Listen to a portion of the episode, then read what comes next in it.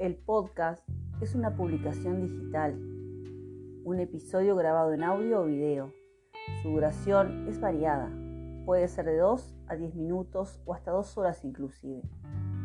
Los puedes escuchar donde quieras y cuando quieras. Esto es una ventaja para la educación. Las temáticas son múltiples, pueden ser educativas, informativas, prácticas de idiomas y mucho más. Está dirigido por un presentador y contiene un tema concreto. Es personalizado y descargable. No presenta publicidad, lo que es muy beneficioso para instrumentarlo como herramienta educativa. La mayoría son gratuitos y para escucharlos, en algunos casos, no es necesario estar conectado a Internet.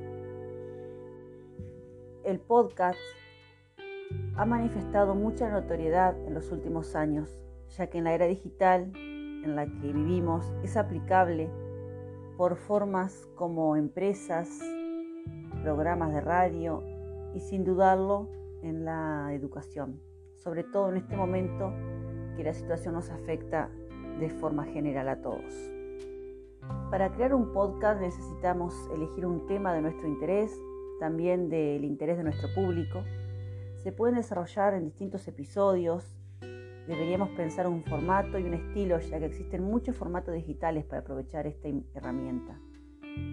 No es necesario contar con grandes equipos tecnológicos, ya que con un teléfono móvil, móvil o un registro de audio aceptable se puede organizar un podcast.